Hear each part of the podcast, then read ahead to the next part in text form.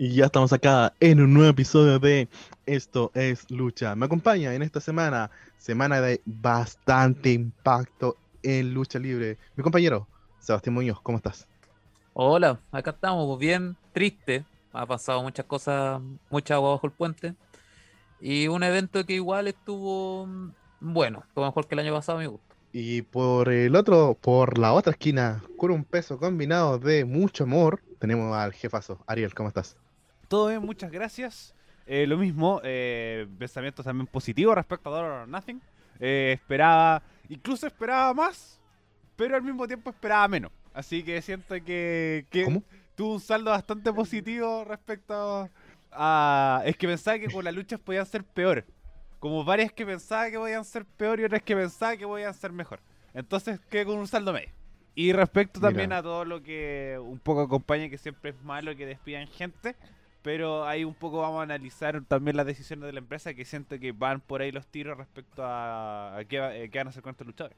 Sí, efectivamente, porque esta semana partimos con una de las noticias que revolucionaron el mercado de la lucha libre, porque además eh, hubieron modificaciones incluso en las cláusulas de salida, por lo que se estaba comentando, porque se han desvinculado, ya sea por término de contrato o despido, a seis luchadores y luchadoras de WWE.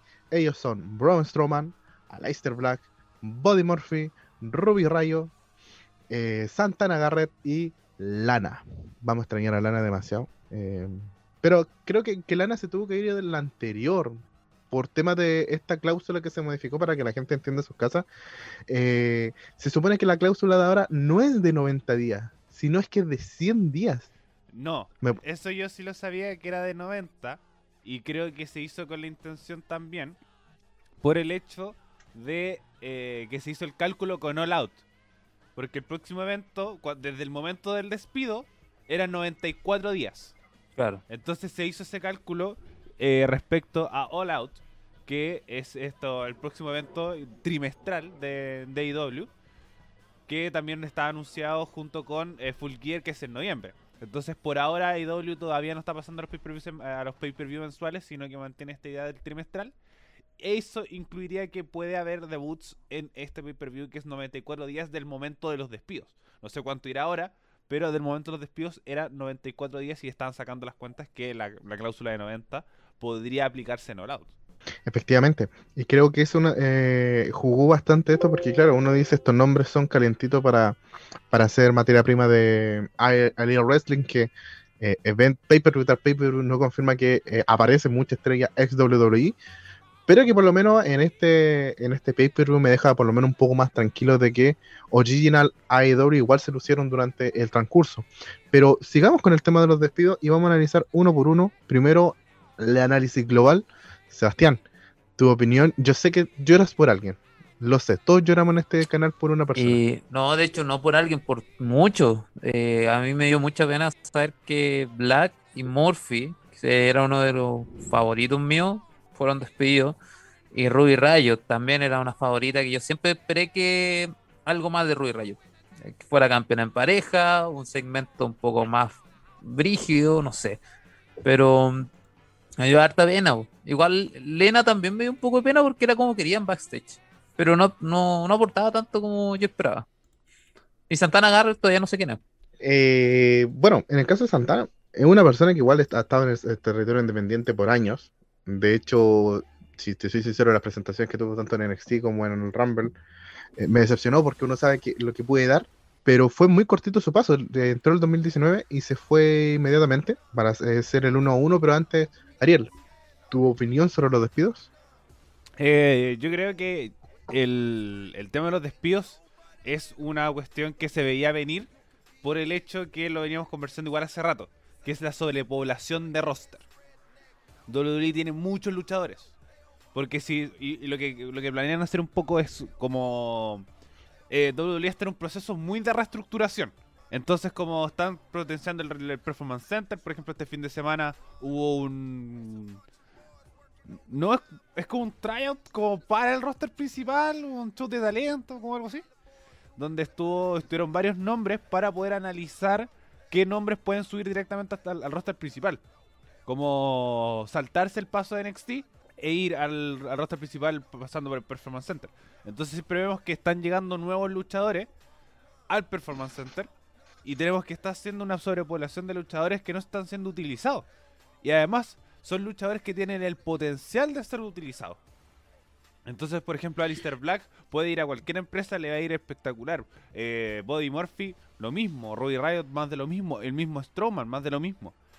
De Santana Garrett, como lo mismo. En, en, WWE no la vemos, pero quizá en otra empresa pueda haber un potencial. Y cosas por el estilo.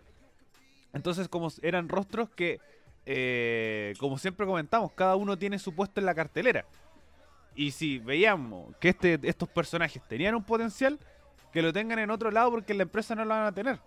En cambio, si tener personajes como Akira Tosawa, eh, puta, Jovers como Full Jovers, eh, como no, Como todos los 205. es como eso, eh, que, te, que te pueden potenciar y te pueden dar ese, ese aire que pueden estar en la empresa. Pero siento que son rostros como, por eso no impactan tanto, porque son rostros potentes.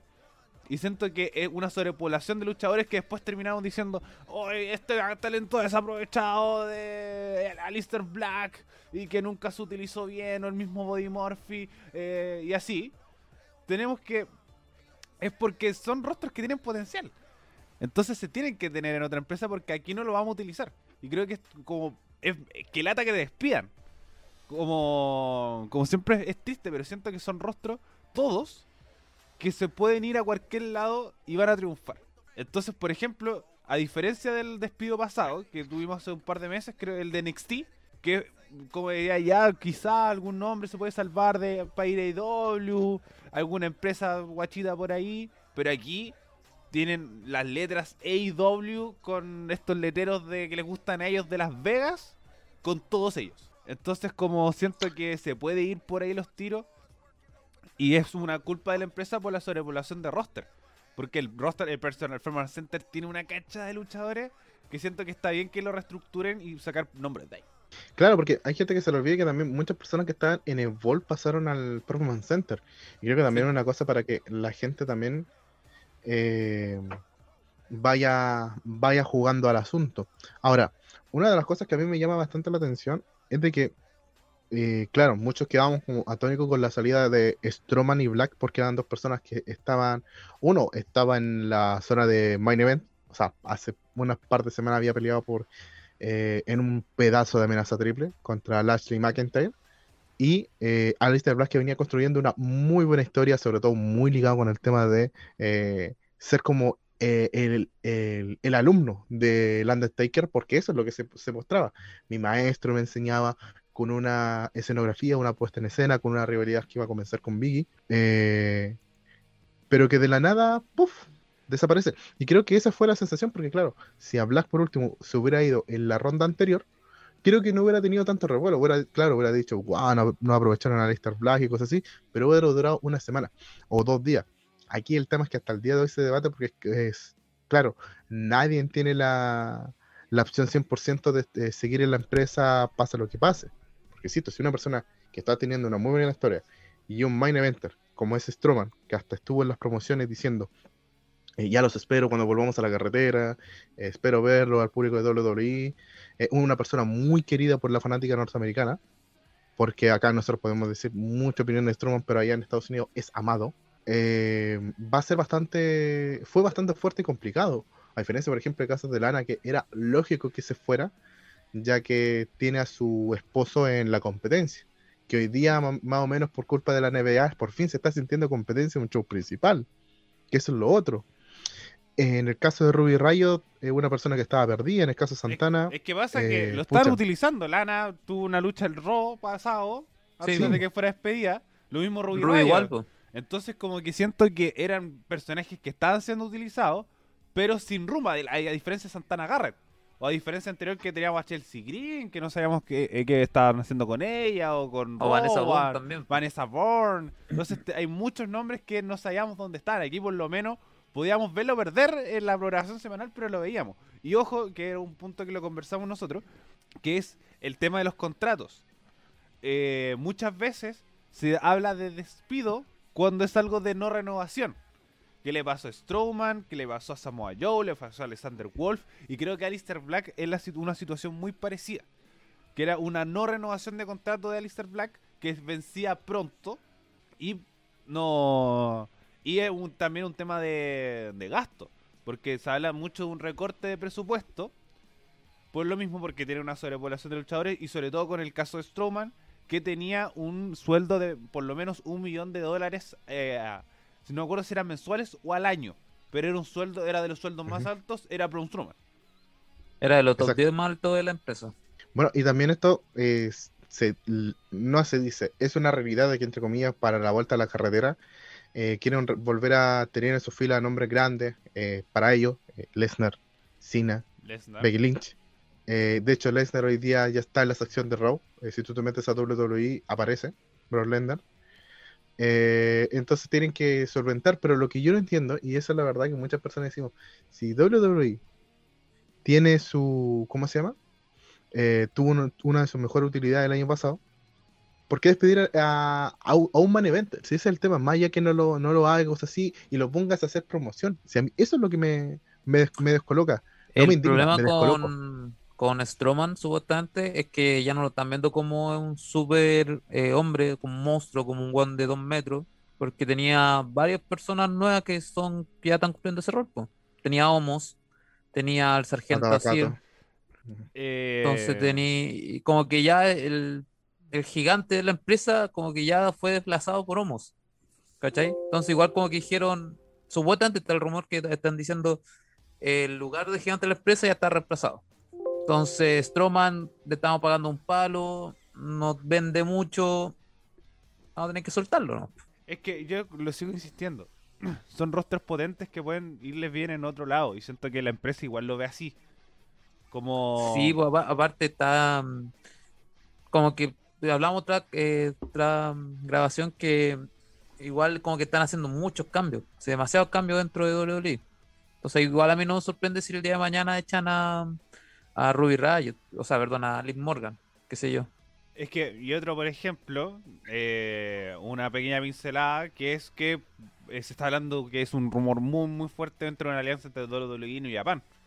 Entonces ahí ya tienes otro, otro tipo de roster. Y además no son eh, como el, el caso de AEW, que son personajes eh, con poca relevancia, como Finn Juice, que están en Impact o cosas por el estilo, ¿no? Sería traer a, a Tanahashi, traer a Okada, traer a Naito, traer a hueones así, y la empresa mandar a McIntyre, Roman Reigns y Seth Rollins. No es Finn Balor. A, a Finn Balor, como... Porque, porque recordemos que este New Japan ahora está enfocado en NXT, no en el rostro principal. Es que eh, todavía, champa por socada, por todavía no sabíamos, pero yo sabía que era por el roster principal, y además Finn Balor Hoy día, tiene hoy día en la mañana de- dijeron que Daniel Bryan salió de la Sí. conversación y ahora todo en New Japan está enfocado en con NXT. A ver, vamos. Entonces, si, si tomáis a Finn Balor y te lo tiráis para allá, ya. Todo el mundo conoce a Finn Balor allá, pues. Prince Esto- David en ese momento. Prin- Prince David eh, o el mismo AJ Styles. Entonces, pero sería una alianza potente. No. Entonces ahí ya tenéis roster potente para cualquiera de las tres marcas. Si queréis buscar como alianzas, de ahí te- ya tenéis a Okada, etcétera, etcétera. Y eso puede hacer que tires nombres para el roster principal. Si es que te vas a concentrar en NXT, vaya a tener que subir nombres. Porque vas Igual a tener mí me pasa algo curioso porque eh, supuestamente New Japan está con AEW, Sí, ¿o no? Está, está en conversación con AEW. Está, no, tiene una alianza con AEW, con este un poco traslado de roster, porque comparten roster muchas veces, como el caso de Moxley. Pero esta alianza no está siendo tan fructífera por lo mismo, porque son rostros que no, no potencian tanto y lo mismo AEW. AEW no, no- nada- incluso no se ha arriesgado a mandar a nadie para allá. Y todos los que ha mandado es como casi un una compartida de roster. Obviamente se hizo un pequeño guiño, por ejemplo, de eh, Jay White contra eh, Kenny Omega. Pero Claro. que se anunció en Wrestle Kingdom y fue en enero. Pero de ahí no, creo- no hay una alianza. Hay una alianza, sí, pero no es como la que se está haciendo con WWE, que es una alianza potente. Que eso es lo que quieren de como desligarse un poco de IW, que es una alianza que no funciona. Es que eso es lo que te quería comentar. Que al, a lo que se ve, y creo que creo que muchas compañías están creo que por eso se están alejando paulatinamente de WWE, perdón, de AEW, es porque las negociaciones eran para potenciar a AEW y no autopotenciarse. O sea, si tú ves hoy en día cómo está eh, posicionado AEW, por más allá que digamos que tiene estrellas de WWE, cuando le prestaban estrellas siempre eran para potenciar a sus mágicos luchadores. No era para beneficiar a otro. En cambio, por ejemplo, tú mandabas ya, no sé, a Moxley o mandabas ya a uno de sus luchadores y te salían campeones de en, New Japan. Eh, se iban autoposicionando mejor, pero para su compañía. En cambio, acá, esta alianza Ojo se ve que el como... caso de Moxley es por él solito. No es, no es como tema de Sí, W. Sí, pero cuando tú ya tienes el título y lo muestras en AEW, es por eso. Es que También porque hay es- una alianza. juega. Sí, hay una alianza. Y es porque también AEW que yo encuentro que no llaman que recuperar ese campeonato. Como. Exacto. Que sí. Igual todo, eh, Ome- eh, Kenny Omega tiene cuatro campeonatos, Es- es- weón. mejor con los cuatro. Es que por eso yo siento que igual eh, como, como que igual podéis potenciar en ese sentido que está, tienen esa alianza que es teniendo aquí en Omega. Entonces, y ahora por ejemplo tenemos a Andrade que debutó ayer en AEW. Ayer. Entonces tendría un poco esta, que sí un poco la más fructífera entre comillas, que es AAA eh, AEW. Porque que tenemos a Penta, tenemos a Phoenix, en su momento Laredo Kid, eh, ahora Kenny Omega, Andrade, eh, Kenny Omega siendo el, el mega campeón de, de AAA, que siento que es la que más ha funcionado, pero Impact por, hasta por ahí nomás, porque ha sido solamente Kenny Omega y los Hood Brothers como a AEW no le cuesta nada traerlos para pa AEW. eh, y, así como que siento que o, no ha sido eh, como tan fructífera esta alianza. Eh, bueno, no llaman un poco más de lo mismo, como hemos conversado. Mira, yo creo que entre comillas, eh, como, como igual volviendo, la alianza con, la alianza con Japón creo que va a ser una cosa bastante beneficiosa en NXT y creo que lo que buscan por lo menos y ya consolidarlo por último como tercera marca si es que se enfoca solamente en NXT. Porque claro, uno dice la alianza en el roster principal, eh, es imposible no pensar en un Roman Reigns versus Okada. Y creo que todos te gustaría ver ese Dream Match. Eh, De hecho, cualquier nombre con Okada va a ser bueno. Si cualquier No, no, no, nombre es grande, sí, pues. No, no es true contra. Okada. Es que, es que son las dos caras, pues, ¿cachai? La cara de WWE que la han trabajado por años y la cara de Japón. Ni, si- ni siquiera la cara de, de New Japan, es la cara de Japón. Te estoy diciendo Sí, a alguien que estuvo con la antorcha olímpica. Entonces, creo que son cosas que, que de verdad va a ser como súper positivo, más que aplicar en AEW, porque insisto, eh, la alianza lo único que se vio como fue como más el nombre de, Ale- de All Elite Wrestling, que es una empresa que está comenzando, que no se nos olvide eso, o sea, no lleva ni cinco años, contra una empresa que lleva años, dinastías, eh, ha construido, ellos construyeron de los diferentes, lo ingobernable, pobres club y cosas así importantes de Japón y que lo han llevado y que al final no, ya sea como expropiar o, a, copiar estos modelos que han funcionado. De hecho, muchos formatos de luchas como en estipulación nacen del Japón. Entonces, yo encuentro que por lo menos lo que hizo AEW fue una, una pequeña falta de respeto a lo que es New Japan y ojalá esto sea beneficioso para ellos. Eh, bueno, pero vamos avanzando un poquito eh, para cerrar con el tema de los despidos. Eh, yo me pregunto, ¿quién crees que le puede sacar mayor provecho a este despido? Eh, parto contigo, Sebastián. Bueno, eh, uno de los que más provecho puede sacarle esta nueva ola de despido, eh, claramente es Tomien, que ya volvió y ya fue contratado como al tiro a una, algo, no recuerdo qué era, pero lo mostró en su Instagram. Y yo cacho que Tomien va a ser el, el agente más caliente del último tiempo. Todos van a querer a, a Tomien, sí o sí. Strowman lo veo complicado. Ruby Riot, ojalá siga con el nombre Ruby o de Riot y se siga haciendo un nombre para después volver a la empresa. Y eso. Ah, Bobby Murphy. Bobby Murphy claramente va a ser un gran nombre en cualquier parte. Ariel. Eh, yo por mi lado coincido. Creo que el que más, creo que ganas tenía un poco que, salir, eh, Alistair Black Tomian. Eh, él dijo como no estaba contento con la empresa, no estaba gustándole su nuevo personaje. Creo que él mismo dijo como no estaba contento, que bueno que, que lo, mejor que me puede haber pasado que hubiera liderado el contrato. Entonces siento que, que no sabría decir a dónde iría, porque recordar que Alistair Black es holandés. Entonces como se hizo su nombre en Europa, pero que siento que tiene las letras AEW muy, muy, muy ahí en, en consideración. Y lo otro, Yo lo veo en, en Japón. en Japón, también Yo lo veo creo en que, Japón. creo que también podría coincidir bien ahí. Eh, pero el otro es Braun Strowman, que también, eh, no me acuerdo que lo dijo, creo que es Mick Foley. Que, que Strowman, que IW tiene que aprovechar de contratar a Strowman, como lo mismo. Pero como se hablaba mucho que Strowman nunca fue tan apasionado a la lucha libre, que era su sueño estar en WWE, que no iría a ningún otro lado más. Eh, no sé qué va a pasar con él. Creo que, que puede quedar muy ahí en el aire. Y Morphin no lo veo, por ejemplo, ganando campeonatos mundiales.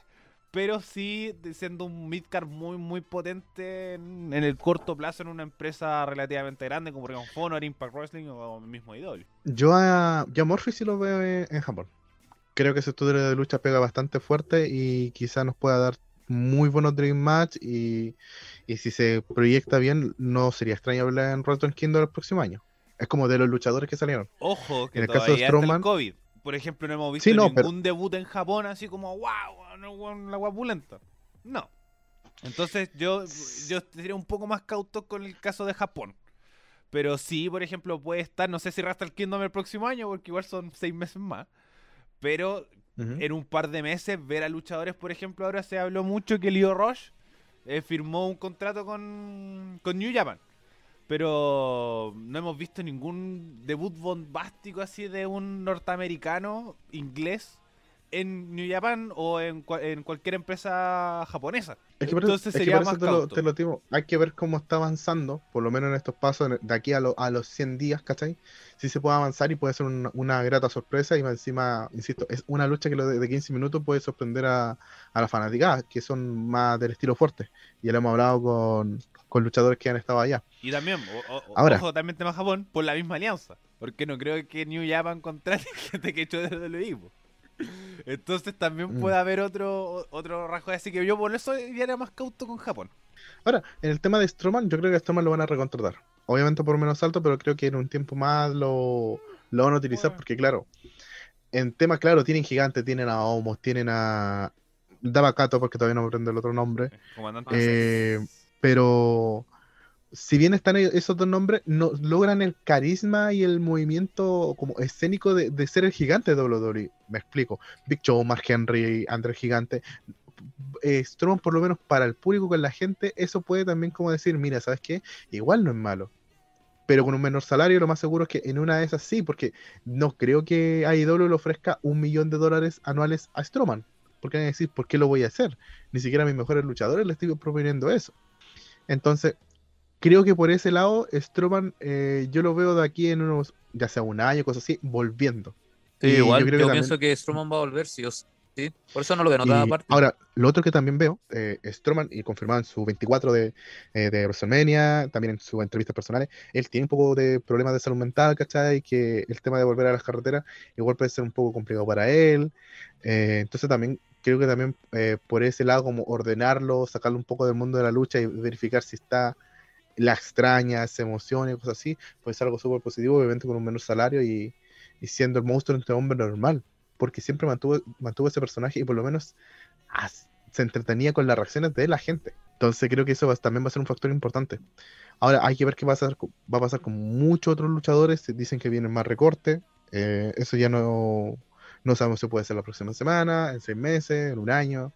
En WWE está haciendo cosas como muy relámpago que nadie se lo espera. O sea, tú puedes ver casi coronándose a alguien y después va a estar fuera o reposicionándose dentro de la empresa. Pero eso sería como lo máximo que yo puedo agregar de esto. Eh, chicos, algo que ustedes quisieran más agregar sobre la hora de despido. Nada más que ver. Ellos sí, eh, dice que esta no es la segunda, sino que viene otra más y otra más y tenemos que estar así como los últimos no sé cuántos meses esperando que despidan a alguien de, de WWE. Es que como están reestructurando la empresa, eh, se nota que hay una reestructuración, hay nombres nuevos, eh, mm, como incluso o sea, hasta de la venta de la empresa. Entonces como hay que estar atento ante muchas cosas con la empresa más grande de wrestling del mundo. Exacto. Bueno, y nos vamos con la competencia porque oficialmente ya AEW con el tema de, de la NFL ha sido como competencia directa del SmackDown de los días viernes, en, por lo menos en estos dos últimos eh, Dynamite.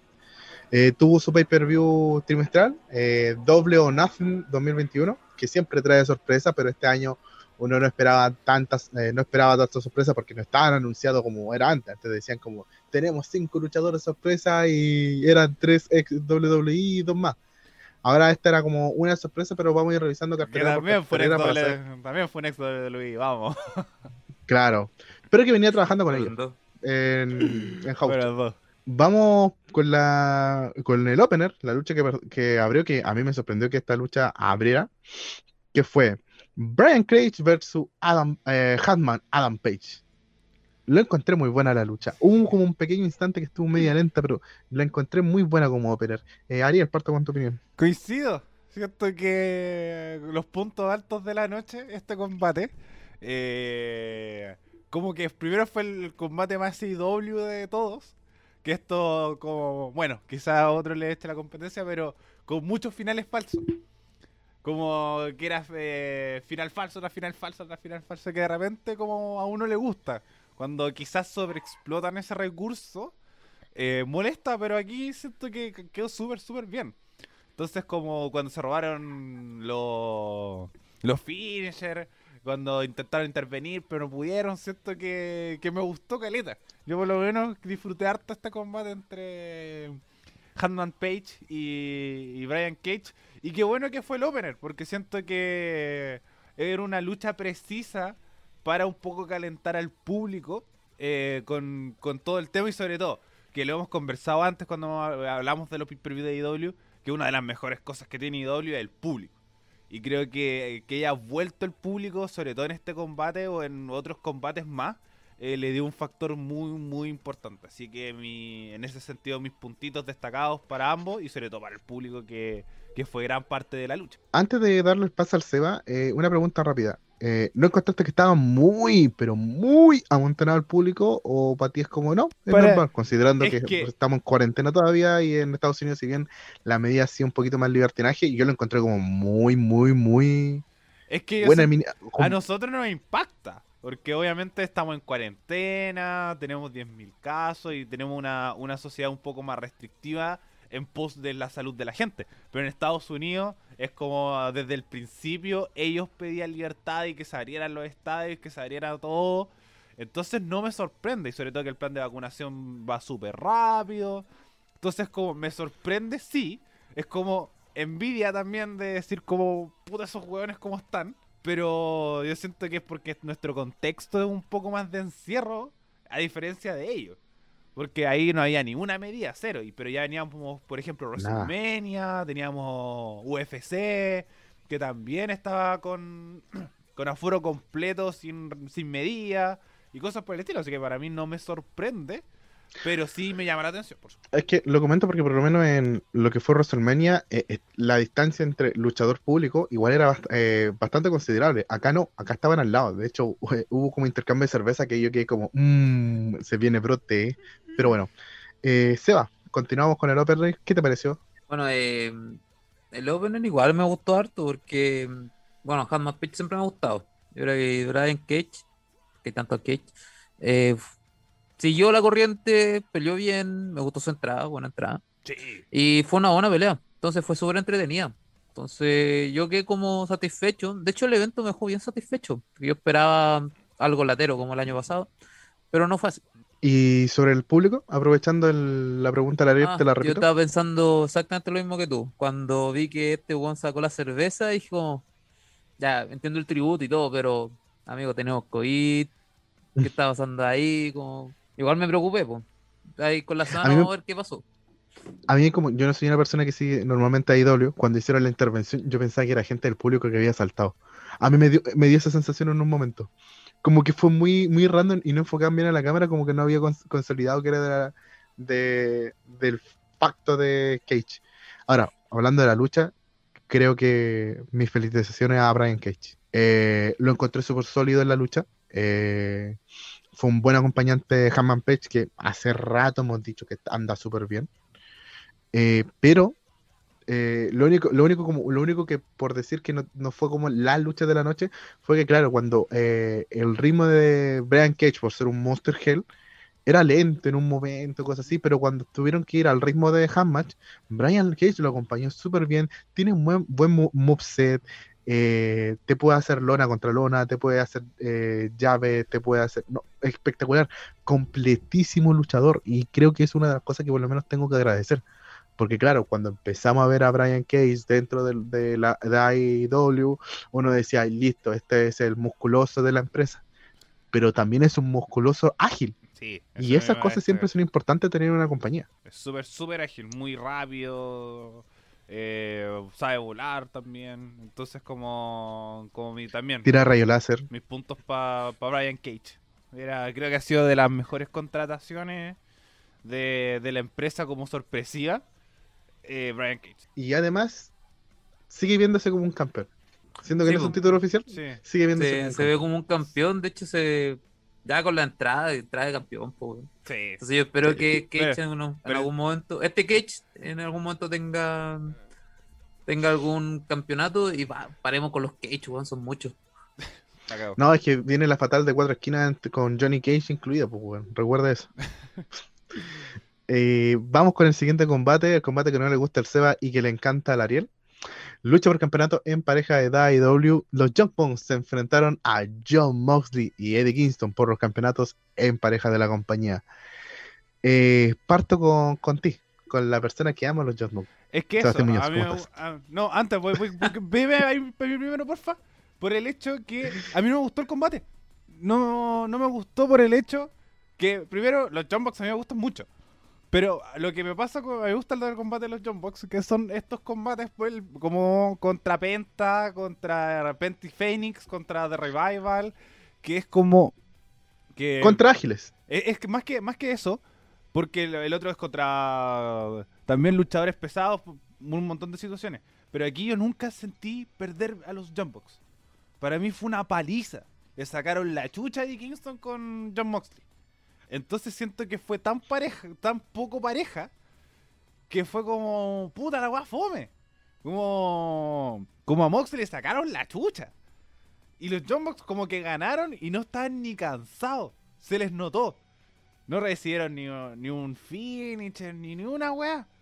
Entonces como no, sen- no nos sentí como una lucha de los John que es como bueno invencible. Es como o lucha AEW, que final falso tras final falso y que le caen bombas atómicas y no les pasa nada. Y es cierto que a mí por lo menos ese estilo de lucha me gusta. Pero aquí no. Siento que le sacaron la chucha a un ex campeón de AEW.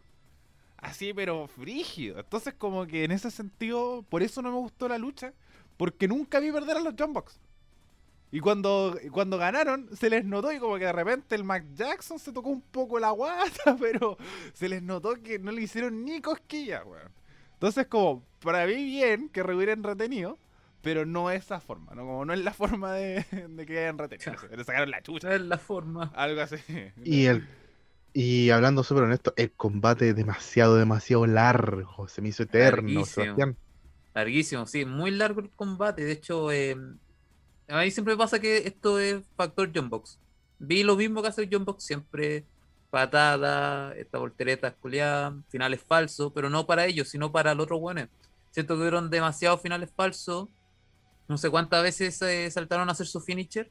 Y como que muchas veces se perdió, otros lo hicieron. Y no sé, pero comparto la visión del Ariel. Le sacaron la cresta a, lo- a un ex campeón y al otro, que no, no sé quién es. Y. Que también Eh, leyenda de CCW. Como... Sí. Sí. No, no, pero era personaje no menor. igual eh, no me gustó la pelea. Ya de por sí porque son los Young Bucks. Y porque aparte su campeonato estaba muy largo. ¿no? Como que eh, de nuevo finales falsos. no, no como la última vez que entre dientes dije, hoy me gustó la pelea de los Bucks, ahora no, no me gustó. Como que no, no aprendí con la pelea. Yo creo que hubo un factor importante en esta lucha y es el factor Eddie Kingston, que está en otro en otra velocidad.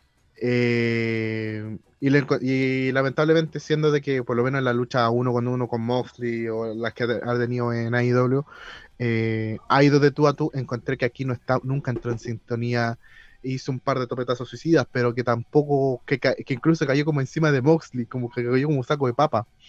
Entonces creo que eso también le quitó un poco la armonía. Y siempre se ve como una carga para Moxley dentro de la lucha. Aunque la historia contada obviamente es estos dos amigos tratando de derrotar a, eh, a dos miembros de The Elite. Pero me, me causa mucha curiosidad esto, porque el combate, más que si te- haya sido bueno, haya sido malo, que haya demorado tanto para algo tan obvio. Porque claro, nunca hu- hubo un momento que tú dijeras, wow, Moxley y Kingston pueden ganarle, los tienen, no sé, sangrando, como son hardcore. Es que yo siento que De hecho, me, como... me pasó mucho rato que no sabía si había reglas, si era una tornado o era normal. Bueno, también, el árbitro ni un, Eso- ni un peso. Bueno, y- igu- y igual fue que- como. no me acuerdo quién dijo la semana pasada. Que dijo como, ah, aquí va a haber sangre porque son. Porque ellos Sí. Moxley y Kingston. Exacto. Yo dije, Entonces, como... Ya, ahí pasó, pues, como que igual le dieron libertad. Incluso rompieron una mesa, weón. es No, que eso, vi- Es que pero- pasa... esa weá pero es dije, que No, no, descalificación. no, la, la mesa en general, por ejemplo, es cuando rompe la mesa de comentarios. Como, el, es Claro. como tú no puedes pegarle con la mesa, pero puedes pegarle contra la mesa. Y eso así como pasa harto. Sí, pero como nosotros siempre hemos criticado a WWE de eso, que, que da- cuéntame cuál es la estipulación. No, no, me- eh, No, puede ser una buena con- lucha, puede ser una mala reglas, pero pero, el cuéntame la árbitro no tuvo ni un estipulación. peso. Y, y, y lo hemos comentado harto. Los árbitros de AEW tienen cero pesos. tienen cero, cero, Hay, hay una nomás que tiene peso, que es la Rusia, que no sé cómo se llama. No, la, a mí me gusta la mujer, Sí. la Audrey. Es, Ella que la mujer, La Rusia, rubia. Pero ella es que como una castaña. Es que depende de la luz. castaña la... Depende del filtro que para mí tenga. la, es la árbitro de. AEW, pero para mí nunca ha sido rubia. Pero bueno, Es que Bueno, tenía, el- tenía los, los ojos azules. entonces, pero ella, eh, sí, como, y, y- y- y le pone el show y todo, como, a mí, como que siento que es la que árbitro que tiene peso, y el otro es como un pelito viejito que está al principio, pero no, el Pongan resto- a Don Víctor. Yo en mi cabeza no yo digo, pongan a Don Víctor, que la- tendría mucha más autoridad que él. Pero bueno, y ya está verdad el tipo de lucha complicada, pues. pero bueno, nada más que ver de, de este combate.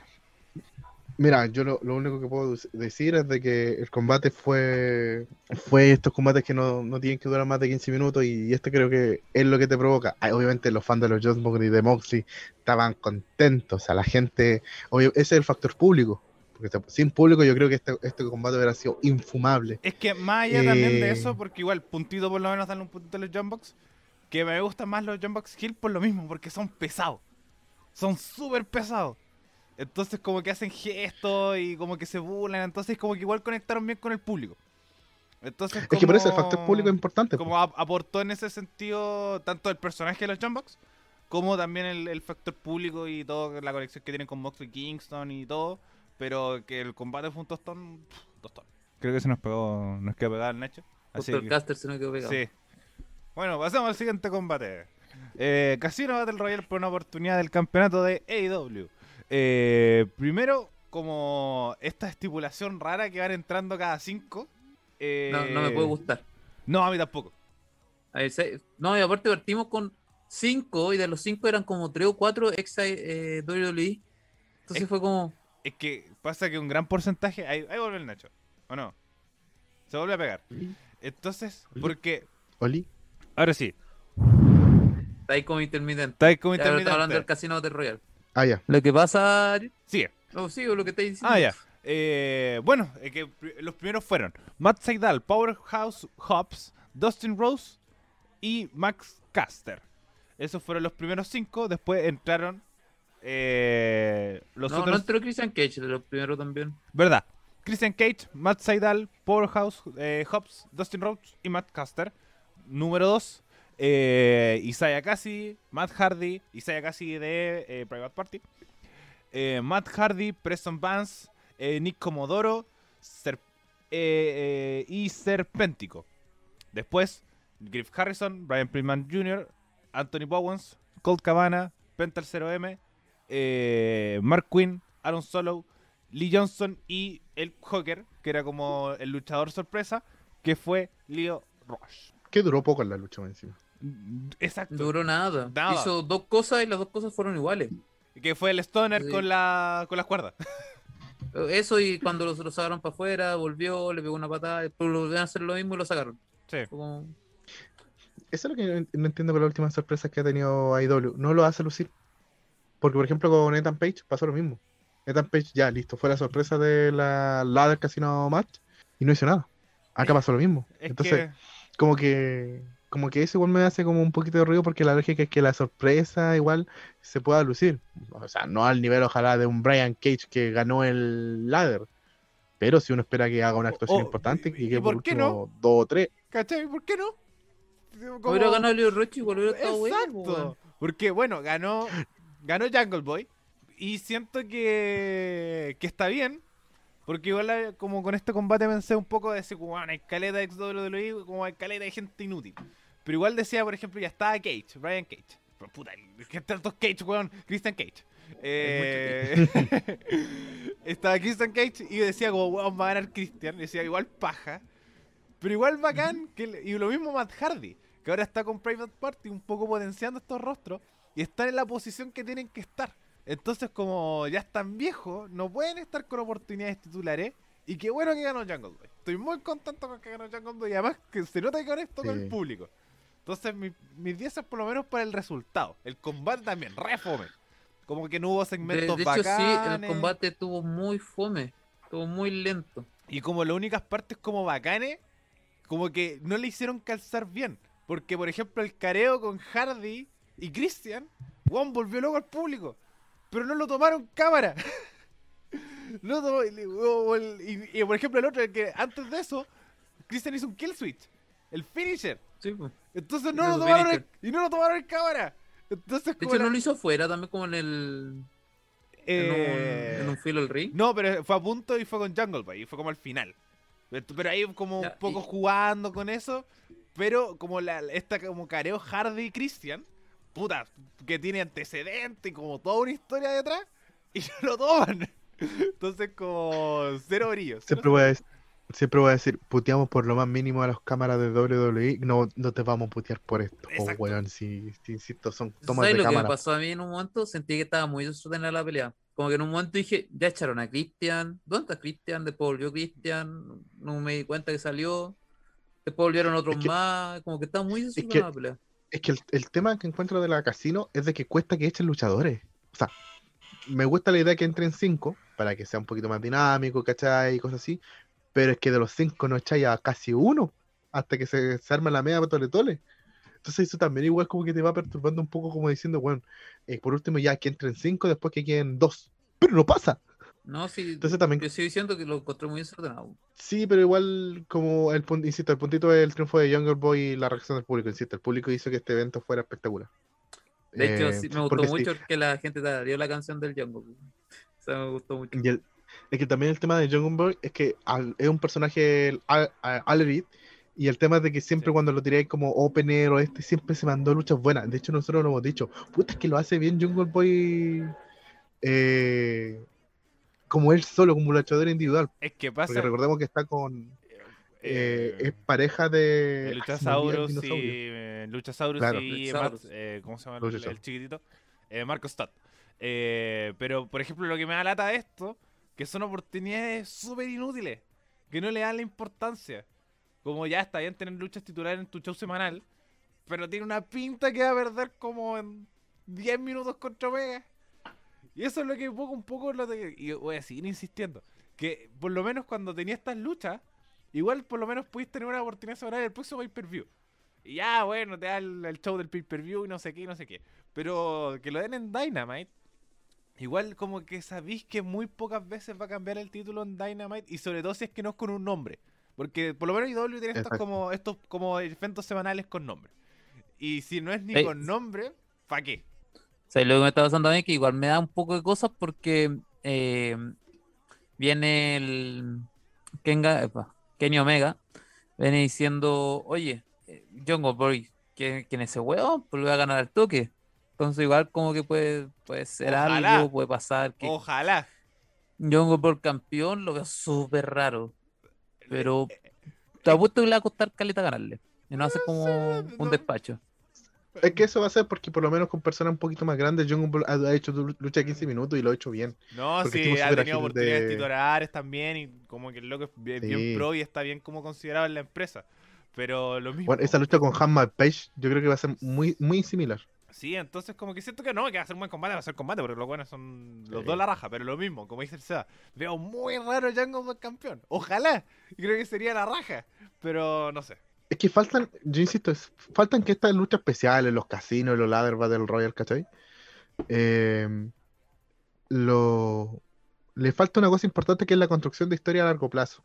Como lo que, es- lo que la gracia del Royal Rumble es que el, el ganador del Royal Rumble se construye al, al pay-per-view que grande que pasa- WrestleMania, ¿cachai? Que es, Como- un- es una Battle tres- común y corriente. No es, un, no es un Royal Rumble. Porque el Royal Rumble va a entrar un weón, va a entrar McIntyre, ¿cachai? Va a entrar Lesnar.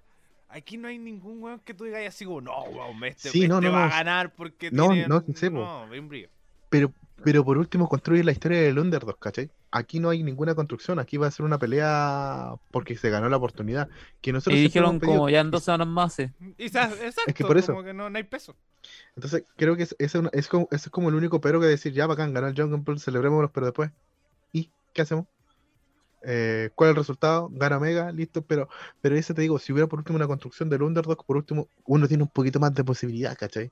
Onda, por ejemplo, la, la, la gracia de la historia, por ejemplo, de Coffee Mania era esto, que construyeron al Underdog en el largo, y weón, un weón que no tenía por dónde ganara, ganó.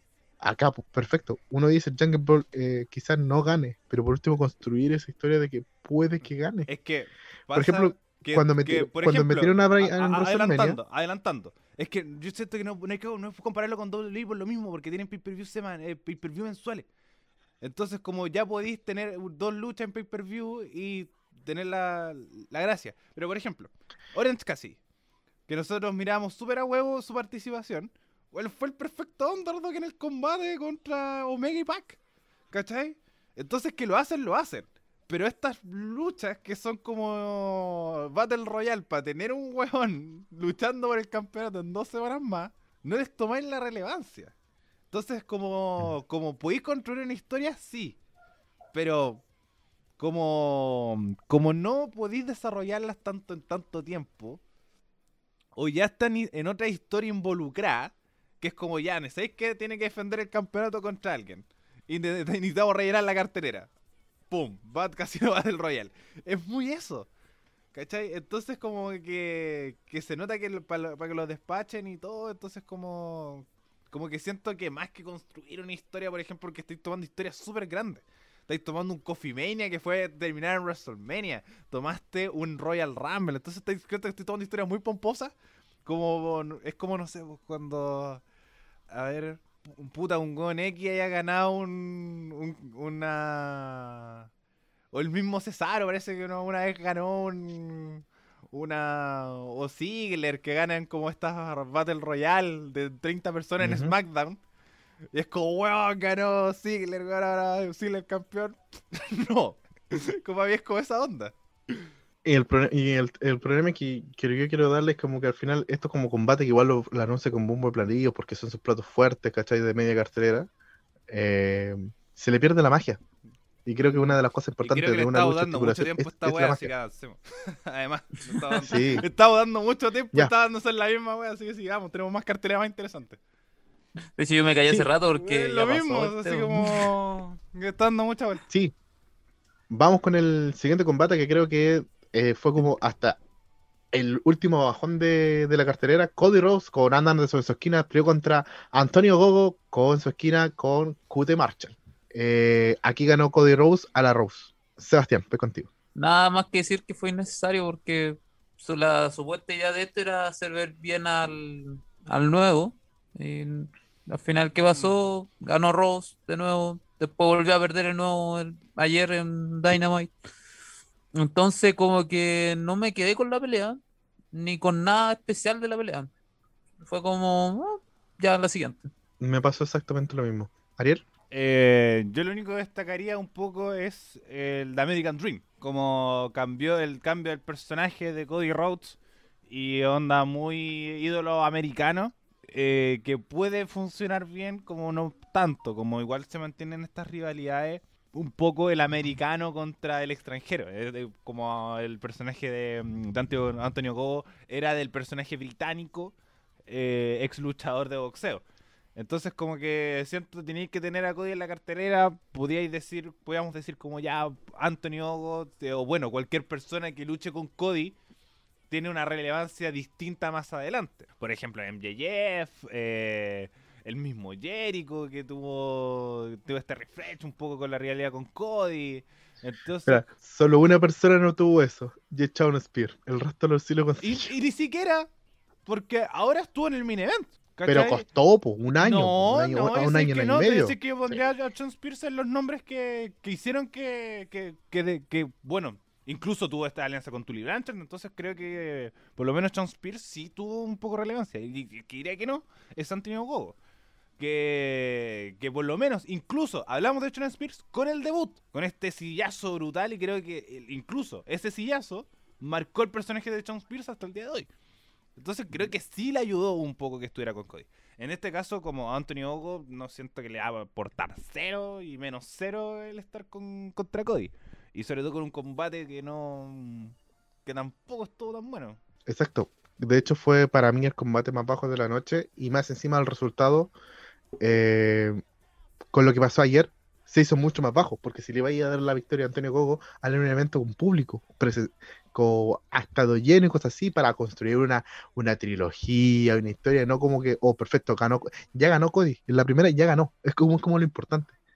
En la revancha rápida de la semana siguiente, como nosotros siempre decimos, no sirve nada ganar un show semanal que si no lo ganas en el pay-per-view, porque queda marcado el pay-per-view, no el show semanal. De hecho, obviamente, lo, lo más importante del show semanal fue el debut de Andrade, que lo vamos a hablar al final del programa. Pero es como lo único que agregaría. De lucha tampoco fue la gran cosa. No, no, me, no me emocionó. ¿Algo más que agregar, muchachos? Nada. Vamos en este tren, este, esta montaña rusa de emociones, porque empieza a subir. Y aquí yo lo voy a defender y quiero partir analizando que Miro, me cuesta decir esto, derrota a Lance Archer eh, por el campeonato de TNT, retiene el campeonato en la mejor pelea de Miro en la compañía. Weón, esto es lo que uno pedía de, o que, tenía de Rusev, lo hizo Miro y creo que mucho tiene que ver Lance Archer, que fue un muy buen acompañante, muy pero muy bueno. Eh, tuvo el tiempo justo, eh, ni más ni menos. Y creo que más encima esta rivalidad va a seguir. Entonces creo que por lo menos le dieron como esta defensa que le dé credibilidad al personaje de Miro. Y ahora que ojalá no lo, no lo desaproveche. Porque lo que criticamos la semana pasada era el personaje de Miro. Y ahora que por fin logró tener una lucha creíble y ganar de forma creíble, tiene que aprovecharlo. Y creo que es una gran ventaja. Y creo que, insisto, este es el combate que menos fe le tenía y me quedo bastante satisfecho con, lo- con lo cometido. Ariel, Eh, bueno, la vara del mejor combate, miren, la empresa la vara es súper baja. Es súper, pero súper baja. pero lo es. Pero no, Pero lo es. eh, exacto, como es lo mismo. Pero no sé si son buenos o es malo. Para mí es súper malo. Porque para mí es súper malo. Por ejemplo, a mí el combate también. Ni funifado, como que siento que, que tuvo sus momentos. Eh, obviamente estas intervenciones fueron, la intervención de Snake Roberts fue súper rara, súper anticlimática, igual incluso como hasta de violencia animal si uno se mete en la historia. Entonces como que a mí no me a mí me- lo sentí súper anticlimático todo, todo, todo súper anticlimático. Entonces como incluso el, el tope que hizo Lance Archer tampoco se dio tan bien. Entonces como, sí, coincido. Fue el mejor combate de Miro en la empresa, pero tampoco es una obra de arte. ¿Cachai? Porque la No, otra- por una obra de arte. porque pues, la otra pero uno es pensaba que que... ahora, ahora te bajaron todo el humo, pero siento que también no, no, para mí no fue un gran combate, pero sí, es el mejor combate de Miro en eh, AEW, pero la vara es súper baja. Entonces eso, para mí un combate ni fu ni fa, siento que le tenía más fe, era, es- para mí esta era la lucha, era de las luchas que iba a decir como, ¡fua! Estos weones se terminaron matando porque son dos monstruos que se están enfrentando. Y siento que no fue tan así. Eh, siento que el final fue súper anticlimático, como que, que la intervención innecesaria y como que también casi mató a una serpiente. Entonces como que, mm, no. Sebastián. Bueno, recordemos que ninguna serpiente salió maltratada después de este evento. Ojalá, ojalá. Pero eh, bueno, esto igual fue una pelea que fue un gran paso para Miro. Y se separó un poquitito de Rusev. Siento que se separó un poquitito, pero así como, eh, como siendo un poco más Miro y menos Rusev. Pero lo mismo, fue como yo no esperaba nada de esta pelea. Me entretuvo, sí. Me asusté con la serpiente también. Pero eso. Yo siento que eh, ya mostraron a Miro reteniendo su campeonato. Yo, yo esperaba que lo perdiera realmente, pero está bien. Veamos qué va a pasar más adelante, ¿no? Sí, no, para que Larier siga riéndose de mí, eh, porque no tengo otra cosa que decir. No, es que insisto, a mí, insisto, a mí lo que me gustó fue eso, porque por fin vi algo distinto, no era como lo, lo típico que venía haciendo, que era, que era incluso mantener este personaje de llorón dentro de, de las mismas luchas. Entonces, por fin no lo vi, sentí otra cosa, y más encima, insisto, por, por la curva que teníamos de la lucha de Rock con Go, que me dejó enojadísimo, Ah, no te por eso el tema, Sí. para mí fue un, fue, fue agradable por, por el momento de la cartelera, Es que lo mismo, estoy subiendo. comparando en la lucha con la de Cody con Gogo. Pero es que esto es de sensaciones, pues weón, si querías te lo analizo uno por uno y vamos a detalle, te digo que la lucha era mala porque falta un poquito más de química, cocinación, pero estamos analizando la cartelera, pues viejo. Es que lo, lo mismo, decir como- es que pasa que la, la- Avanzamos con el siguiente combate para que mala. Ariel deje de reírse y respire un poquito. Ya, vamos con. Ya. Ahora sí. Vamos ahora, este. ahora sí que sí, vamos con lo bueno. Y ahora sí. Britt Baker eh, derrota y se consagra como nueva campeona hacia Hikaru Shida ganando el campeonato mundial femenino de AEW en un buen combate y más encima una, una buena construcción de Britt Baker para conseguir el campeonato. Eh, Risitas, voy contigo. Sí, ahora sí, po. Entonces, como siento que fue un super combate, sobre todo con el mal sordo el combate anterior. Ah, bro. Eh, pero sí, un muy buen combate. Además, cambiaron el título. Es igual, pero más grande. Eh, un poquito más grande. No es el cambio que esperábamos, pero Pero estoy satisfecho. deja satisfecho. Entonces, pero sí, un buen combate, muy, uno de estos combates que, que le ponen emoción, Hikaru Chía, que era, era puro corazón, siento. Y sobre todo Beat Baker con, con las intervenciones justas, como una buena villana, un poco también burlesca, por ejemplo, con este tema del guante, como para hacerle el finisher. Eh, siento que, que hizo, como tú dices, una buena construcción de Britt Baker, que también fue muy a largo plazo, creo que se demoraron un poquito, pero bien, muy, muy bien. Y siento que, que fue un excelente combate dinámico, con finales falsos, eh, con la emoción de saber si es que hacer o no el, el finisher cada una. Entonces creo que, que fue también uno de los puntos muy altos de la noche y quedó súper, pero súper conforme. Eh, como me acuerdo que el Nacho decía programas cuando creo que el pay per view anterior que podía ser el mejor combate de la historia, el mejor combate femenino de la historia. Creo de IW, creo que este entra en un top 5 de mejores luchas femeninas de la historia de IW porque fue un muy, muy buen combate. Sebastián. Bueno, eh, igual acá se ve mucho la diferencia de femenina, porque esta pelea igual fue súper buena. Siento que fue, si no me equivoco, fue una de las mejores la noche, si es que no fue la mejor de la noche. Es un cambio que necesitábamos. Eh, el cambio de título, yo siento que no lo, no lo agrandaron tanto, como que tomaron la lista de arriba y la abajo y hicieron así, uh, y quedó flaco y alto. Entonces quedó peor. Entonces, no me quedo con el antiguo tampoco, pero con este nuevo tampoco. O sea, que lo cambien un poquito más porque lo están cambiando como por parte. Pero nada que decir, eh, muy buena pelea, me gustó demasiado. Beat Breaker, yo hace rato vengo diciendo que ojito con ella porque está terrible buena. Sí. Y me gusta mucho su personaje, me gusta mucho lo que está haciendo. E intervenciones justas, sí. Y cuando ganó el campeonato y salió este, este tipito de atrás que se me olvidó el nombre, y la abrazó, fue como merecido. Mereció. Recordemos que cuando Nia Jax debutó en WWE, debutó ganándole a ella. Entonces, igual ahora se con tremendo cambio. sí. Pero más allá de eso, una de las cosas que me gustó de este, de este, de este combate es que no pasó mi miedo, que fuera como ver una Hikaru Shida muy, muy imponente, que podía darse perfectamente y después con la intervención de, de la acompañante, que se me acaba de olvidar el nombre, de Rebel. Britt Baker, dar la, Rebel, dar la vuelta. No, todo momento era un tú a tú que de verdad te, te mantenía y el tiempo se me pasó volando. De hecho, estoy viendo que la lucha duró 17 minutos y para mí, wow, para mí duró 10 minutos, pero y quería más. Y eso es una, eh, por lo menos una grata sensación, insisto, una división femenina tan baja, porque no una cosa que hemos dicho hoy, le hemos dicho de tiempo. Eh, si esta cosita es como para poner atención y ojalá ya sea una revancha o que pase a la siguiente en la lista, va a ser bastante interesante. Pero en esta tribuna sigo diciendo, Tainara campeona luego, conchetumare. ¿Algo más que agregar de esta lucha? Nada más que agregar. Nada, pues menos mal que igual cambiaron el, el campeonato. O sea, cambiaron a la campeona. Sí. Igual ya me estaba haciendo lo mismo que me pasaba con Yoshirai. Y sentía que era como ya mucho. Más de un año como estábamos en campeona. cambio. Más, Más de un año, año. como campeona. Así que, Es que era un reinado Hay un, es que hay un problema un poco más este, que, insisto, Britt Baker como retadora se veía más en pantalla que la campeona.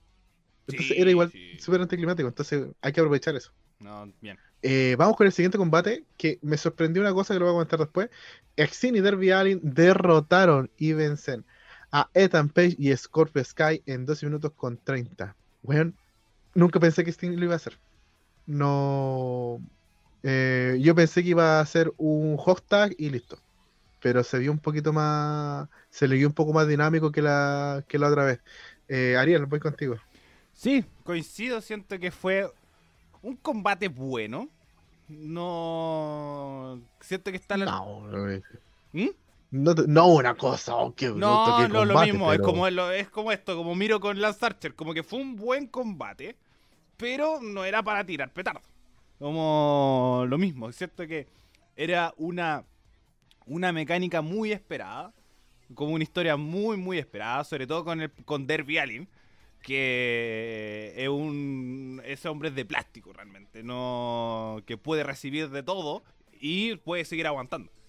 Eh, entonces como que siento que, que era una, algo muy esperado que estuvieran sacándole la chucha a Derby Allin mucho rato. Hot tag entre Sting, haga sus cosas. Pero como, como decís tú, eh, no creí que hubiera habido un hot o un tag de vuelta. Sino ahí hubiera terminado el combate.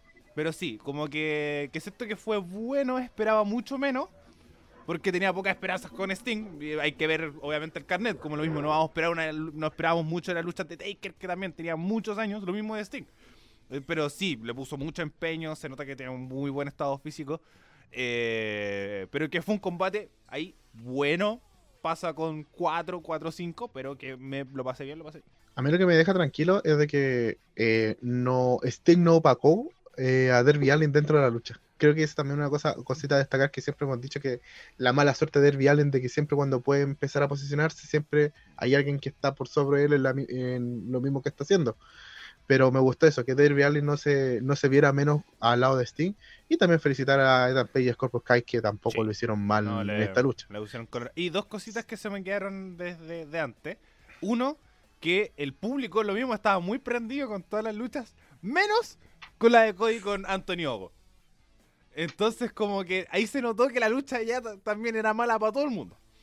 Y en lo segundo, Sí. qué buen eh, spot el de Ethan Page tirando a Derby Allin contra el público.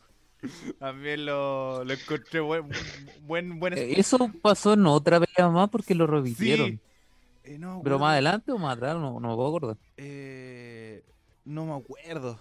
Pero, Pero hicieron si dos veces la noche en dos peleas diferentes. bo. Yo Sí. dije, ya la primera, ya está bien, me recuerda a John Cena tirando a Edge, pero después, ¿qué de nuevo? Es que yo siento que la de Alien quedó súper bien. No me acuerdo. La cuál- Alien fue buena, Sí, pero no hay una que Una que fue antes. fue como, ¿para qué? Sí. A ver, a ver, la voy a buscar. Es que Bueno, igual pues todas las cosas mientras, que hacen Allen Ujú. para antes de darte el pase, todas las cosas que hace Alien, después la, la replican con otro luchador, pero que Alien siempre fue el, el innovador de AEW. Creo que debiese tener ese apodo también, el innovador. Eh, Sebastián. Bueno, igual la, la pelea a mí igual me gustó, me asusté mucho igual por Steam porque dije, chuta, Sting ya tiene 64 años, en cualquier momento se va a lesionar. Pero no, pues loco llegó, hizo un suicida, un- una plancha, ya bien, eh, jugó un rato bien y terminó ganando él haciendo el pin. Yo siento que igual ahí opa- opacó un poco a, a, a Allin. Siento que si Darby Allin hubiera hecho el pin, hubiera sido mejor. Pero dentro de todo no fue una mala lucha, eh, no fue como una Arabia Saudita. Y yo me quedé conforme. Siento que no fue una de las mejores peleas que he visto en AEW, pero tampoco ha sido una muy mala. Entonces, estuvo bien. Es que tiene mucho que ver los acompañantes, porque fueron do- dos acompañantes. A ver, uno dice que una lucha de Arabia tenía el problema de que eran dos viejos, que no se podían ni, ni la raja los dos. Entonces, dos personas que podían, podían moverse, eran tres, por decir, eh, luchadores jóvenes contra un consolidado. Entonces, también eh, creo que eso ayudó a eso, porque si si hubiera sido, no sé, Dustin, Dustin Rowe por el otro lado, otro gallo cantaría. Estaríamos diciendo el combate malo, lento, y no. Lo bueno es que por eso los hot tag de Sting fueron dinámicos. Porque tenía la energía para estar al ritmo de los muchachos. Entonces, claro, como, ¿cómo se llama? Como fanservice para el público de ahí, pf, estaban todos contentos. Sí. Igual eh, eh, es grato ver a Sting en vivo y decir, oh, yo vi a Sting en vivo. Y Vamos el, con la siguiente el lucha. segmento fue Dale, dale. eh, Miro haciéndole un back suplex a Lance Archer para que veamos un poco la, la relevancia del combate. Eh, Buena, buena diferencia. Sí, eh, pero siento que, que el de Alien quedó súper bien. Así como realmente el otro fue olvidable un poco. por- pero el de Alien como muy muy bueno. Así que buen, buen spot. Ahora sí. Ahora sí. Vamos con el, el siguiente combate, que todos sabíamos que no iba a ser el main event porque el main event era lo esperado. Sí. Kenny Omega, eh, Omega defendiendo su campeonato versus Pac y el Naranjas Oran Cassidy, que retuvo su campeonato de AEW y llegó como si fuera reggaetonero de la antigua era con todos los campeonatos, con todo en Bling Bling. Y más encima con Don Callis, que creo que está cumpliendo súper bien este rol de manager que tiene. Sí. O sea, es un manager que, que sabemos que el gerente de TNA, de TNA y toda la cosa, pero, pero es que me encanta que lo acompañe. Sí. Como que sabéis que es como una persona como que le lavara el cerebro, el cerebro a los muchachos. Y eso como que fue una historia bastante con- bien contada, pero lo único que no me gustó fue el final. Eh, Mm. Sebastián, voy contigo. Bueno, me pasó completamente el contrario, me gustó toda la pelea y el final también. Sí. Eh, igual siento que, bueno, tres sacaron la chucha. A Pac lo mataron a sidiazo. En un momento yo dudé si realmente Oran casi iba a ganar el campeonato o no, porque hubieron muchos finales falsos, pero estos son mejores que los del Jump- de los Jumbox. ¿Por qué no tengo idea? Creo que tengo un odio acérrimo a los Jumbox. Pero bueno, volviendo a la pelea, fue una buena pelea, fue muy entretenida. Eh, me gustó mucho que Don Callis llegó justo en el momento indicado. Y nada, eh, Kenny Omega reteniendo, para mí no es malo ni bueno, pero me gustó, me gustó la pelea, estuve conforme, me, me mantuvo igual concentrado harto rato. Pac, qué decir de Pac, Eh, lo hizo todo bien. Y más encima, eh, Cassidy como que, si no era así porque tuviera el personaje que ya todo el mundo conoce, eh, la pelea hubiera sido igual de buena. Siento que en un momento nomás hizo esta guaita de pegar las patadas lentas y Pac se enojó y le pegó una pata, no me Sí. acuerdo si fue en los cocos no. Sí, fue un golpe bajo. Fue como de- derecho en la joya. Sí, y no, muy bueno. fue muy, fueron buenos segmentos. Entonces igual me gustó el final, eh, con Kenny Omega matando por campeonatos a, a Pac y después está mm, el final que hizo con Cassidy, yo encontré bueno, tramposo como Kenny Omega es y nada más que sí, po. Fue una buena pelea y me gustó, pero me gustó más la siguiente, tengo que decirlo. Para mí, Sí. como combate, como combate de la noche, es este. Obviamente destacar el siguiente, sí, pero el combate como este me gustó mucho. Como eh, nosotros lo que como y coincido con el Seba por el hecho de decir que eh, nosotros sabíamos que iban a retener los John Box y que iba a retener Omega, como sea. Pero aquí el desarrollo es mucho más bueno. Porque a ti te emocionaba saber como que casi podía ganar. O que Pac podía ganar. A diferencia del combate con los John Box, como decía anteriormente, que no vi perdiendo a los John Box nunca. Nunca vi como a Kingston y a, eh, y a Moxley. Como unos rivales como para llegar al nivel de, de los John Box. Pero aquí sí. Siento que, que casi en, en su momento sacó como estos poderes y como que además era el perfect underdog. Aquí sí que un, un, un underdog muy bueno y como que el público lo tenía de su lado y el, y- el público odiaba a Kenny Omega y todos querían que ganara casi y justo con este toque de humor que un poco le entrega casi pero del, del modo justo como no fue un exceso como, nos- como era anteriormente. Por ejemplo ya casi lo veía mucho como Otis en este combate porque era como ya un personaje súper querido pero que tú no lo querías en el main event como ya en el campeonato, en el tema Midcard, ya pulento. Pero aquí eh, se ganó su puesto de, de main. No sé si se lo ganó, pero sí lo cumplió muy, muy bien. Y sobre todo también con un final súper, súper bueno, con, con lo creativo un poco, con respecto al tema de salirse de las cuentas, eh, por ejemplo, atacando al árbitro. Entonces creo que, que un súper, súper buen combate. Así que quedé súper conforme con todo. E incluso eh, me gustó mucho el final que no hizo el One Wing Lane por lo mismo, para cuidar el, finisher. y tampoco dejáis mal a ninguno de los otros dos, porque uno lo mataste a, ca- a campeonatos que calza con el personaje que era Omega, y al mismo Cassidy con un pin rápido. Que, que por ejemplo, sobre todo llegando al árbitro nuevo, veía como este ahora a Cassidy ganando, pero después la- esta re- como este como reversal final que, que me encantó. Así que bien, mis 10 por este combate. Y para mí una de las cosas que destaco más de este combate es de que, eh, porque la semana pasada decíamos, serán los, se van tanto Paz como, como Horas han sido rivales eh, para Kenny Omega, por lo menos se construyó esta historia de que los dos pueden, pueden seguir en la órbita estelar, sobre todo para Paz que estaba perdido. Eh, ¿Qué puede pasar después a futuro de, para Paz dentro de la compañía? No lo sé, pero por lo menos queda bien posicionado. Aunque, insisto, el MVP de la partida fue, fue el Naranja que, insisto, cumple todo, cumple contra Entertainer, cuando tiene que sacar el, eh, su, su talento escondido, porque es un talento escondido, un pájaro de mierda, lo saca. Y e insisto, el tema del ritmo se mantuvo y fue una pelea de 27 minutos. O sea, yo que yo a mí me sorprendía decir, bueno, siento que siento que esta pelea eh, los tipos en qué momento se cansan. Porque no seguían constante todo, todo el camino. En ningún momento la sentí lenta, como por ejemplo, les dije en el comienzo, pues, ¿cachai? que la, la pelea de Hammond Page con Brian Cage hubo un, un par de minutos que se sintió súper lenta la lucha. Acá no, fue mucho dinamismo en todo el combate. Pero eso sería como lo que lo que podría agregar. ¿Algo más, muchachos, que decir sobre la lucha? Nada más, creo. Nada más, pues aparte que aguante Kenny campeón. Sí, eh, pero, eh, lo único que me molesta de, de insisto, es que tiene tanto bling bling que, que es como el único problema que tiene.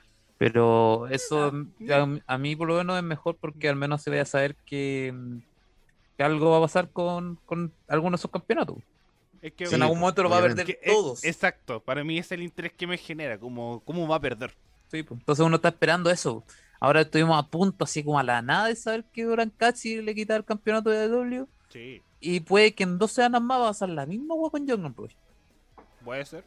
O sea, va a empezar a ver debilitado. Podría, podría usarse como, como contar una pequeña historia de que, claro, a participar en diferentes programas defendiendo con diferentes luchadores, como que igual te va so- sobrecargando la, la responsabilidad y vaya a estar con esa sombra. Y más encima son todos pesos ligeros. Ojo, es una cosa que no que también hay que considerar. Todos estos combates son con pesos ligeros. Vamos con el main event, que era obvio que iba a ser. Inner Circle, compuesta con Chris Jericho, Jake, eh, Jake Jagger, Sammy Guevara, Santana y Ortiz. Derrota a Pinnacle conformado por MJF, Warlock, Shawn Spear, Cash Wesler y Das Hotel, con la estipulación de que si el Inner Circle perdía, se disolvían. Pero creo que la, parte bonita de este combate es de que la persona que fue el meme de la lucha anterior, en esta lucha fue el salvador del Inner Circle. Mm, Porque al final fue el que hizo el pin en un. hizo el pin, básicamente por eso. sí. Eh, Sebastián, opiniones de esta lucha. Bueno, eh, solo me queda compararla esta lucha con la del año pasado, porque la misma estipulación casi en esta pelea dentro del, del estadio y pueden pegarse por donde sea. En la del año pasado yo la encontré larga y desordenada. Esta fue larga, pero no se notó tan larga como el año pasado. De hecho, esta se notó entretenida. Eh, partimos con la entrada esta eh, que entró MJF en una, una limusina todo, a toda raja. Y el Inner Circle entró de parapente casi, que entró bajando por, por no recuerdo dónde. Pero me gustó harto. eh, la pelea no se vio tan desordenada como del año pasado. Yo pensé que, que iba a ser cinematográfica, pero parece que no fue tan cinematográfica como uno esperaba. Y me gustó que haya terminado dentro, ya en el ring que estaba con público. Ya eso es como le da el toque de que sí lo estamos haciendo, todo bien. Eh, hubieron segmentos muy buenos, como el de Jericho con estos balones de fútbol americano tirándoselos a MJF. eh, me entretuvo caleta eso. O Hager con Warlock, que yo pensé que no iban a disfrutar tanto y sacar la mierda mucho rato, y eso me gustó caleta. Entonces, igual fue una buena pelea. eh, claramente hicieron que, mm, que ganara el Inner Circle porque ahora se coronó como el grupo de AEW y la gente estaba vuelta loca eh, viendo esta pelea. Y nada, pues ahora me entretuvo y de hecho quiero verla de nuevo porque encuentro que fue muy entretenida esta pelea y quiero analizarla un poquito más. Es que, es que siento que a, diferencia del año pasado, eh, supieron eh, arreglar los errores que eran como estas cosas que pasaban como muy de la nada. Onda, el carrito, el caballo y todas esas cosas, como que igual lo ayudaron a que fuera claro. Habían cosas igual cinematográficas que, igual lo contaban, que eran como las escenas que estaban como supuestamente dentro del estadio y cosas así. Pero eh, de todas formas todo se vio natural y creo que es una de las cosas que, hay que agradecer, que se vea natural, que cuando se sienten cansados lo hagan para que, insisto, esta lucha duró 31 minutos, eh, esta mixtura, e insisto, se vio bastante armónico. Eh, justamente eso, ninguno se vio como el más débil de la lucha. eh, porque normalmente uno siempre, eh, la vez pasada nos quedamos como, no, este weón las cagó un poquito, estuvo débil, o sobreexplotaron mucho este recurso. Acá no, siento que no hubo una sobreexplotación y fue un entretenimiento puro y duro, y encima la, la gente cantando al final. Creo que yo, yo antes de quedarme con la lucha, me quedo con, esta es como la gente disfrutando. Yo creo como esto es lo que uno, uno dice de que esto es lo que falta con el público. Esta como energía, química. Porque más encima, considerando que quiénes son los buenos, quiénes son los malos, aquí los dos eran malos, por decir, pero los que tomaron el papel de Face fue el Inner Circle y el público lo hizo sentir así. Ariel. Yo no coincido con esto. A mí el Inner Circle es ultra face. Ultra face. Es super face. Es ultra face. face hace rato. Incluso, eh, y tampoco coincido con el Seba, porque aquí encuentro que aquí es donde se la siguiente historia buena, que es de Inner Circle contra The Elite. Los ultra buenos contra los ultra malos. Como les gusta juntar esta, les gusta juntar agrupaciones.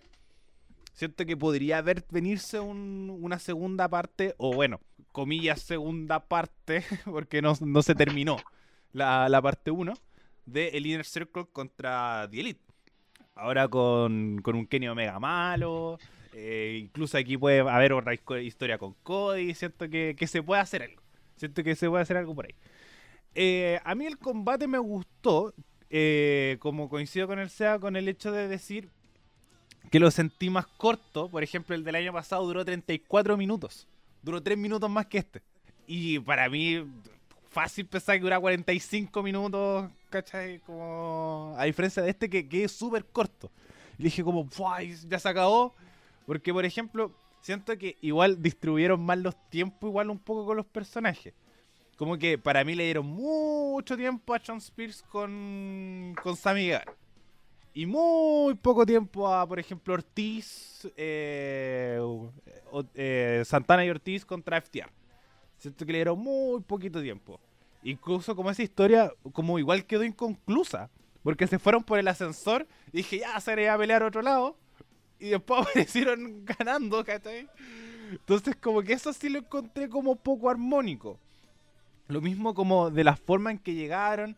Y a mí tampoco. Y, y- y el SEA lo dijo en, en- en el WhatsApp. Que para mí ese meme no funcionó. Como, Ah, como chiste repetido. No, no, no funca. Entonces para mí en ese sentido sí tuvo sus pifias. Sin embargo, lo mismo con Miro. El antecedente no era muy bueno. Pero sí destacar mucho la labor de Jericho y MJF que creo que tuvieron los mejores segmentos, la- las cosas más bacanes, eh, las cosas más chistosas, todo. Entonces siento que ellos se la jugaron súper, súper bien. Y sobre todo Jericho con el brazo. eh, que no sé si será, yo creo que sea real, no creo que sea fake. Eh, con el tema del brazo que se la jugó totalmente. Entonces creo que mis dieces a, a, MJF y Jericho Creo que este es el segmento de Santana y Ortiz también súper bueno, pero muy corto. Y lo mismo, igual, bueno, también Hager y Warlow, lo mismo que lo que yo esperaba de Miro con Lance Ancher, se lo jugaron ellos. Eh, los chanchos creo que estuvieron de más, que se vean ultra falsos, ultra falsos. Entonces, como que, y, y pensaba como, oye, ya le va a pegar, bueno, si la weá son tan falsas, le va a pegar con los chanchos. Pero no hicieron nada con los chanchos. Entonces, como también, ahí mal. Entonces, como yo siento que, que eso, el antecedente era muy malo el del año pasado, pero siento que este combate sí fue entretenido y lo mismo, quedé súper corto. Dije, guau, ya se acabó. Y yo esperaba más. Y decía, loco, yo siento que dije, guau, duró súper poco la lucha. Y después vi, guau, 30 minutos, la raja. Así que, buen combate sí, pero obviamente no, es- no, no fue una obra de arte, pero sí tuvo estas pifias pequeñas que para mí, eh, y las digo yo, de puro mañoso. Pero si además a alguien más le gustó y, es súper entendible y súper disfrutable. Necesito, me deja tranquilo por lo menos de que eh, fue, fue una montaña rusa de emociones el evento y lo cumplió. Eh, de hecho, todas las personas que terminaban de ver el evento nos quedó como la sensación de que, wow, fue un buen evento. Aunque ahora desglosando el paulatino también tuvo sus pifias, pifias, pifias. Pero, pero encuentro que, insisto, la lucha cumplió y fue mejor que la del año pasado y creo que es una, eso le da un, un plus súper grande. Eh, vuelvo a repetir, eh, creo que los eventos son justos. Se nota la, se notaron la rivalidad, la rivalidad de estos equipos y insisto, dicen que se viene una, van a seguir ese sí con el feudo del Inner Circle con The Pinnacle, por lo que estuvo viendo esta semana y hay que ver en, qué termina, pero insisto, eh, como para terminar como gran show de combate entre estas dos facciones, creo que cumplió y, y ahora que se, eh, MJF termine de su, su lío y, y veamos qué va a pasar con él, pues va a ir por algún título, porque a mí lo que me gusta de MJF, y es como para cerrar con esto, es de que es de lo que nosotros pedimos muchas veces, que una persona que sea como consolidada, over, pero que no es necesario que tenga un campeonato para hacerlo. Sí. MJF uno diría, bueno, ha sido campeón, no ha sido campeón nunca, de nada, dentro de AEW. Ganó un Y ahí anillo. lo tienes, ganó un anillo. No, no- no le quitemos mérito al anillo de, ¿Verdad? Ganó un anillo. de. Lo- el problema pero con AEW es que tiene varias cosas que son como súper inútil. que existen. Como ya no quisieron hacerlo el maletín, pero pusieron una ficha. No tienen La un ficha. Battle Royale, pero tienen un Casino Royale. Como El- que el- la otra, el, el una pelea por un campeonato, anillo. el campeonato de Cage. Que también es como. Claro, tenemos el FTR, pero que eso, como que cosas que están, es como igual como que igual veía como el meme de Strowman, que se iba como campeón de, de Arabia Saudita. ¿verdad? Que se, fue campeón, este, este trofeo. se fue como campeón de Arabia Se- Saudita. Se va como campeón invicto ahora eso. Sí, qué weón, grande. un pulento. Y por eso Hay otra razón para que para que quizás este recontraten. recontra- Tiene que defender ese campeonato. Contra Mansur. Contra Mansur. No, terminó. Mansur. Oye, para- haciendo un paréntesis antes de, de cerrar, eh, ¿qué les pareció ese, ese Ali Mansur, ese cara a cara? Eh, muy llamativo. Eh, lo parece muy llamativo llamativo. y, y espero que, que funcione, porque no me da pena igual poco ver a Ali que lo intenta todo, todo, pero sigue en main event. Entonces igual yo creo que uno de los próximos que se puede ir es Ali o Ricochet. Bueno, ahora Ricochet está en está en algo por lo menos. Alguien. Ya, pero. Aleister Black también está en algo. Bueno, verdad. Y Braun Strowman, ¿para qué? Y Lana, aguantan lo- de los 5 o 6 que echaron, como 4 estaban en algo. Es que, más como- que, por ejemplo, bueno, volviendo un poco al tema del principio, que Strowman estaba con la, la- de una lucha titular y, y Alistair Black estaba en plena historia, en plena, plena, plena, plena historia. Pero el resto como que Claro, iba por, el, el- el resto iba por el campeonato encima. Sí, el, el resto aparecía. Pero lo- lo- sí, coincido. Como, como no, no- ya no es justificación decir como, weón, es que estaban, eh, estaban en algo. Sí, este es el ejemplo más claro que el estar en algo no significa que tengáis, vaya a seguir en la empresa. Exacto. No, pero por lo menos a mí me parece interesante. Bueno, gente, vamos a ponerle nota al evento, al paper en sí. Eh, Ariel, no te justifiques. Eh, yo voy con un 7. No hay Justificación. Ah, es que dijo. Una justificación. Muy es que por eso dijo, no justifique. No, dije Nota nota y y justifique. Ah, justifique ya. Eh, sí, un 7 porque primero los combates fueron buenos. No, hay, no hubo ningún combate. Bueno, el de Cody quizás, que uno diga, sí, estuvo malo. Pero el resto todos estuvieron bien. Entonces, como para mí, una nota de que un evento que esté bien y disfrute es un 7. Como tuvo sus puntos altos, sus puntos bajos y sus puntos, y que la mayoría, sus puntos más o menos, pero es un evento súper, súper disfrutable. Así que creo que incluso le voy a dar un 7.5. Un 7.5 en, mi- 7.5. en mi nota definitiva por, por lo mismo. Porque tuvo esos, como ninguno va a decir como, ah, lucha tostón. eh, como la de Cody con, con Go, eh, a Gogo. Y el otro, quizás la de los Jumbox, como que, pero igual tuvo, tiene sus cosas. Así que un- no es para bajarle la nota. Así que un 7.5. Sebastián. Bueno, eh, yo leí, lo estaba pensando durante harto rato y un 7 yo creo, porque igual tuvieron buenas cosas, eh, peleas que igual yo digo me gustaría ver de nuevo. Y siento que igual la lucha libre tiene que ver con eso. Si tú veías algo y después te llama la atención para verlo de nuevo es por algo. Entonces, ya, está bien. Pero hay muchas otras peleas que yo dije, ya, pasó, se me va a olvidar mañana. Y ya, ponte tú, ahora se me olvidó que Cody Rose peleó contra Hugo. Si no hubiera sido la cartelera que la leí antes, no me acordaba. Entonces, igual, yo encuentro que el 7 es con la nota aceptable para este evento. Yo lo quiero dejar así. Yo la primera parte, hasta la lucha de Cody, yo pongo un 5. Por toda la lucha, cómo se fue construyendo, cosas así. Fue como que el, evento está me, no era la gran cosa. Después de eso, yo al evento le pongo un 9. Eh, y eso me hace poner al final una nota final de 7. Ay, ay, ese hubo- Siento que la. No, pues por esto, si Sí, se ya. promedian, pues son dos mujeres, bien, bien, hombre, sí, sí. Cálmate. Sí. Eh, el- ¿Por qué? Porque siento que el, lo- las, tres, las tres últimas, las cuatro últimas luchas fueron muy muy buenas. Primero hubo un cambio titular, lo otro, la gente estuvo bien en todo momento, y aparte fueron combates largos que al final tú no sabías que eran combates largos. O sea, quedaste con la sensación de que te faltaba tiempo. Entonces creo que eso es una cosa bastante positiva, ¿cachai? Hubieron obviamente sus, pifias, sus pequeños bugs, pero todo, todo ok. Eh, y creo que 7 es la nota más justa para el evento global y siento que ojalá que se siga repitiendo, pero la única cosa que como más que le agregaría así como crítica es que ojalá tengamos más historia en, los eh, en los combates, porque los combates con historia fueron los combates con, con, historias largas, estoy hablando, fueron los mejores, exceptuando el combate de los John Boss con eh, Moxley y Kingston, que no, no, no aprendió cabrón. Y bueno, gente, Y vamos con el cierre. Una, última noticia antes de cerrar. eh, segmento ayer de Dynamite. Que eh, el Inner Circle celebró su victoria. Y se mantiene la rivalidad, pero por separado. Eh, Santana y Ortiz van contra FTR. Y Jake Hager dijo que quiere a Warlow en una MMA Cage Fight en dos semanas. Tengo miedo. Tengo miedo. Puede ser muy bueno o muy malo. Y yo siento que tiene todas las probabilidades. Es que si quiero ver MMA, me voy a otro lado, no a ver. Es como eso. No. No sé. Eh, no, Mira, lo de la como- del viernes no le está yendo tan bien como uno esperaba. no, para. Exacto. Para, para, Para nada, están sacando la mitad de lo que sacaban. Así que. um, Lo mismo, no, no, tampoco veo mucha competencia por ese lado. SmackDown sigue teniendo mejores. Ah, y lo otro importante que pasó en este evento es que Mark Henry también es parte ¿Verdad? de la Mark que no lo Henry, nombramos. Sí, Mark Henry eh, is eh, AEW. Que eso sí me sorprendió. Sí. Esa fue la mayor sorpresa de la noche.